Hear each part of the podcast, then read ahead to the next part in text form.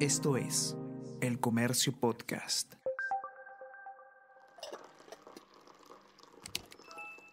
Hola, hola, ¿cómo están? Buenos días, espero que hayan amanecido bien. Está con ustedes Ariana Lira y hoy tenemos... Tenemos que hablar con Ariana Lira.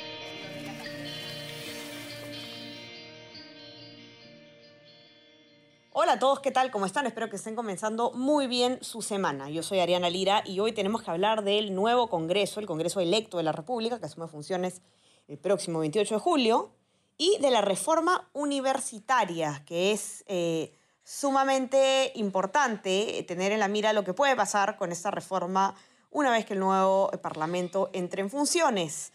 ¿Qué es lo que ha identificado Fernando Alayo, que ustedes ya lo conocen bien? Eh, al que al menos cuatro virtuales congresistas, cuatro congresistas eh, virtualmente electos en las últimas elecciones de abril, tienen vínculos con universidades que, eh, cuya licencia fue denegada por la SUNEDU. Entonces, tendríamos que ver cómo es que puede, de alguna forma, entrar en riesgo la reforma universitaria, algo que además ha sido, digamos, un campo minado en el Congreso pasado en este Congreso que está vigente actualmente. ¿Qué tanto puede cambiar la situación en el próximo? Fernando nos lo va a contar según la información que ha podido ir recolectando. ¿Qué tal, Fernando? ¿Cómo estás? Bienvenido. Bien, ¿cómo estás, Ariana? Eh, un saludo primero a todas las personas que nos escuchan a través de las redes sociales del comercio. Y sí, como bien dices, eh, pues estas elecciones tienen diversas eh, aristas en cuanto a las propuestas. Sin, sin, duda alguna, la pandemia es la prioritaria debido a la crisis sanitaria que tenemos y a la cantidad de muertos que hay diariamente, que van en aumento.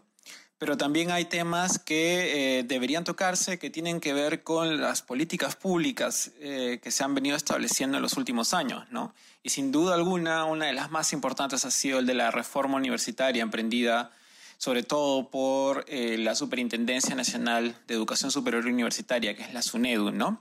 La cual acaba de culminar su primer proceso de licenciamiento hace algunas semanas que concluyó con el licenciamiento de 94 universidades y con la denegatoria de 50 instituciones educativas que no cumplieron con las condiciones básicas de calidad establecidas en la ley universitaria. Eh, y en ese panorama, en el panorama de la reforma, de lo que viene dentro de este proceso que conduce la SUNEDU, pues eh, lo que he detectado es que por lo menos cuatro congresistas electos eh, en el último 11 de abril, tienen vínculos directos, muy, muy estrechos con universidades con licencia denegada, ¿no? Y son personas de diversas bancadas. Eh, y entre ellos, el, rostro más visible, por supuesto, es el de José Luna Galvez, quien es dueño de el consorcio Telesub, que además eh, pues, eh, tiene a tres casas de estudios con licencia denegada, ¿no? La Universidad Privada Telesub, la Universidad Ciencias de la Salud, con sede en Arequipa, y la Escuela Internacional de Posgrado.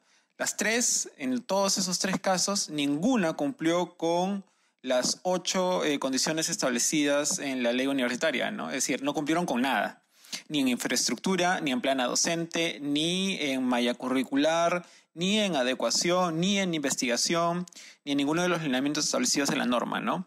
Eh, y además Luna Galvez, recordemos, es el fundador del partido Podemos Perú, que actualmente tiene ya una bancada congresal, eh, que ha tenido una actuación en los últimos meses bastante cuestionable respecto a la reforma universitaria, ¿no? con congresistas que han sido parte de la Comisión de Educación, que en el comercio hemos cubierto este, este, estos pormenores, estos estas acciones en los últimos meses como María Gallardo, Johan Flores Villegas y Orestes Sánchez, ¿no? que han apoyado iniciativas muy contrarias a la reforma universitaria, ¿no? como por ejemplo la creación de una segunda instancia para la SUNEDUC, que era la CONAU, o eh, en el caso de María Gallardo, quien estableció, propuso una iniciativa legislativa para suspender el proceso de cese en las universidades denegadas como Telesub. Así es. Eh, hay además, eh, digamos, si es que, si, si, bien estos congresistas evidentemente todavía no entran en, en, en funciones, eh, por ejemplo, el caso que, que mencionas del de congresista eh, de Perú Libre, corrígeme si me equivoco, Fernando, y me estoy equivocando de caso, pero hay uno que incluso, eh, digamos, tuvo una reunión con el Ministerio de Educación precisamente para tratar de revertir ese tema de la licencia. O sea, digamos que estuvo metido directamente en los trámites de, de licenciamiento de la universidad a raíz de que se la denegaron.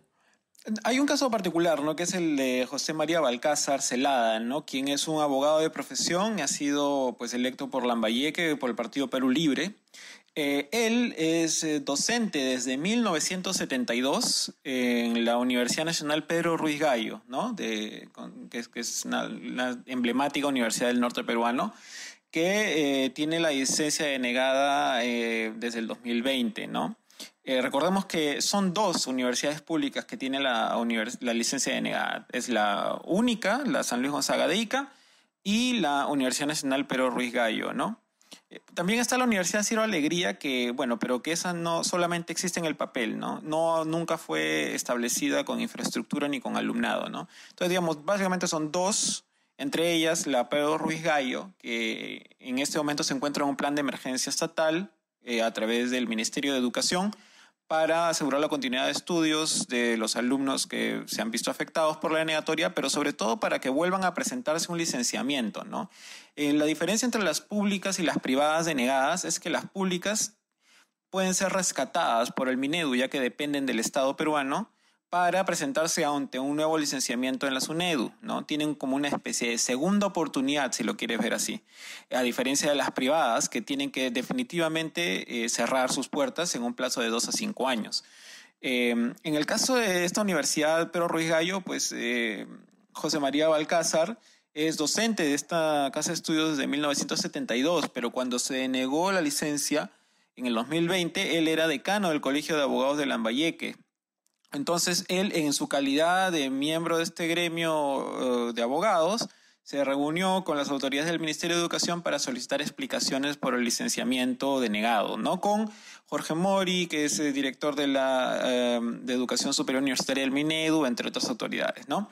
Eh, lo más llamativo en todo caso de, de Balcázar es que en una reciente entrevista que que ha tenido con un, medio lambayecano, lo que señaló es que la Universidad Pedro Rogallo en, en, efecto debía adecuarse a la reforma, ¿no?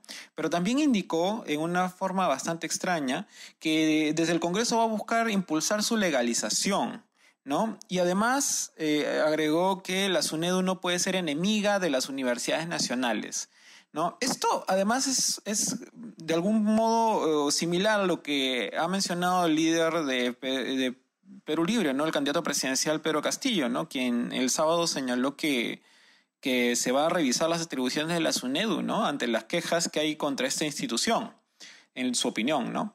Entonces, eh, tenemos ahí también un segundo personaje, además de Luna Galvez, ¿no? Hay, ¿Qué otros casos hay? Sí, hay, hay, dos casos particulares que también son bastante llamativos, ¿no? Uno es el de Rocío Torres Salinas, ¿no? Quien postuló por Loreto con Alianza para el Progreso. Ella es odontóloga egresada por la Universidad Nacional San Luis Gonzaga de Ica, como te mencioné, una de las dos universidades públicas con alumnado que han sido denegadas.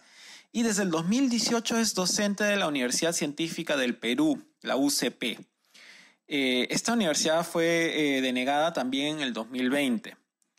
Eh, el, caso particular con ella es que ella es esposa del actual congresista Fernando Meléndez de, Alianza para el Progreso, ¿no?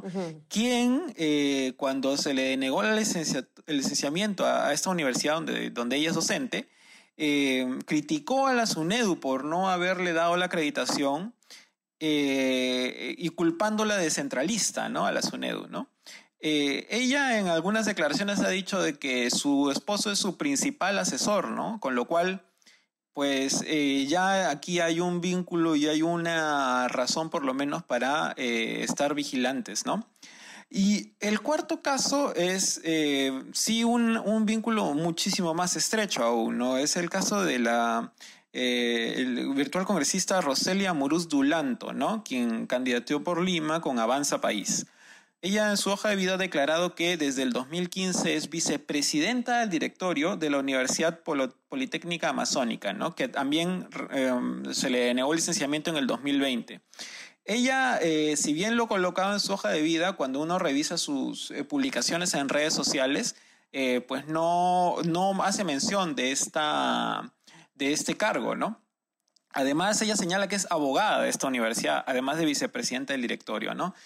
Eh, y como se recuerda, ella es eh, hija de, del congresista fujimorista de los años 90, eh, el señor Amuruz Gallegos, ¿no? quien además es fundador de la Universidad Tecnológica del Perú y de otras instituciones educativas.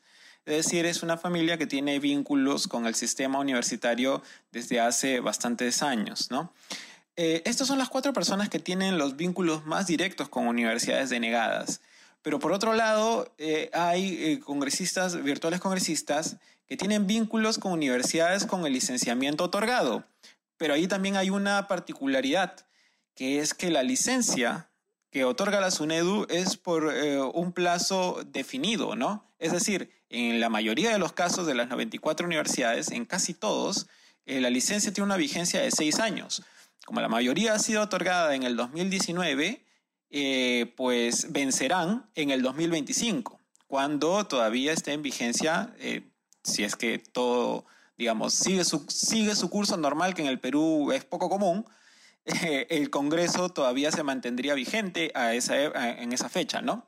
entonces ahí también tenemos a nueve virtuales congresistas que tienen vínculos con universidades que deberán renovar su licenciamiento al 2026 y que además tendrán que hacerlo bajo un modelo que es muchísimo más exigente, que requerirá una mayor inversión y que eh, pues muy probablemente no todas las universidades que hoy están licenciadas puedan eh, pasarlo, ¿no?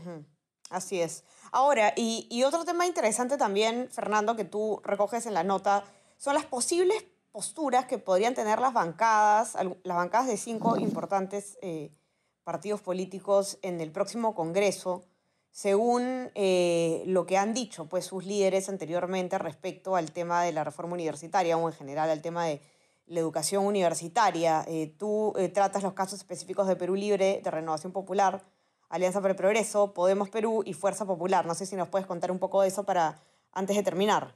Sí, brevemente, empecemos por los, los 12 candidatos presidenciales y sus partidos, ¿no? Los que siguen en carrera para la segunda vuelta, ¿no? Como ya había mencionado antes, en el caso de Perú Libre, el señor Pedro Castillo pues afirmó el sábado que de llegar al Ejecutivo va a revisar todas las atribuciones de la SUNEDO ante las quejas que hay contra esta institución, ¿no? Dijo textualmente, ¿no? Que nuestros niños y jóvenes universitarios no pueden estar en zozobra, ¿no? Al referirse a la reforma universitaria, ¿no? Eh, en el caso de Renovación Popular, perdón, en el caso de Fuerza Popular, em, pues Keiko Fujimori ha asegurado que va a respetar la autonomía de la SUNEDU.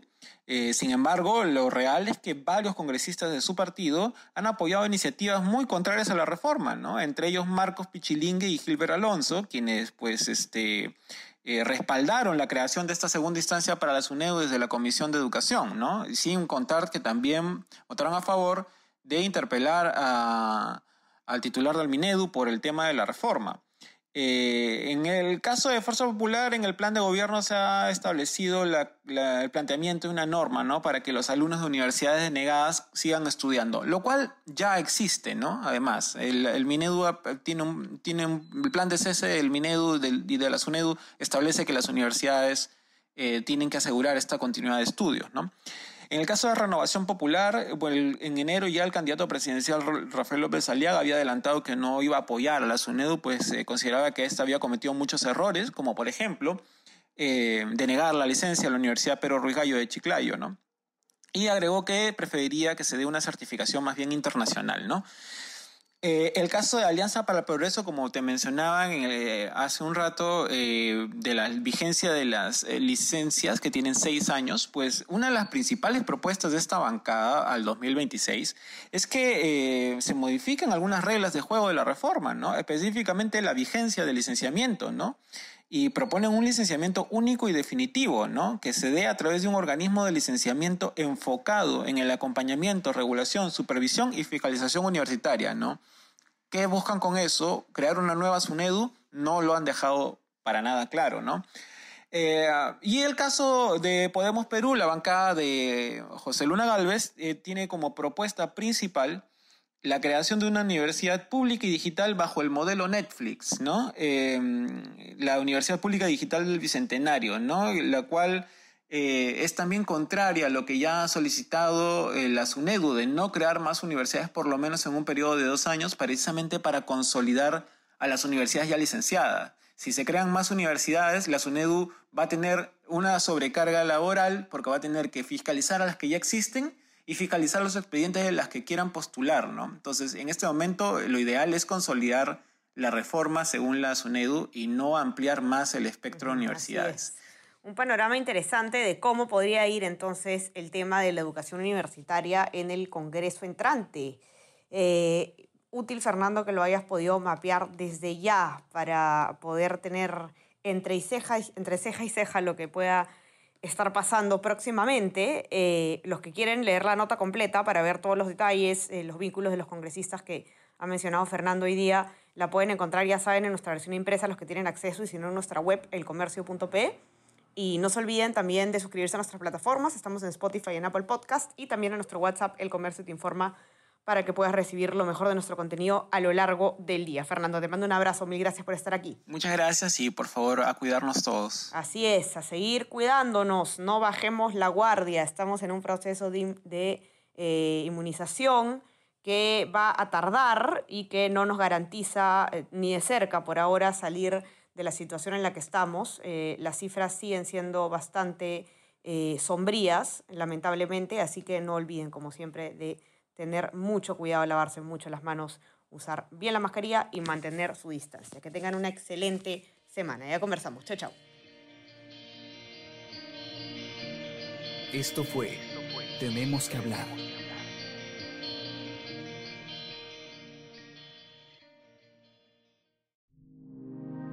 El Comercio Podcast.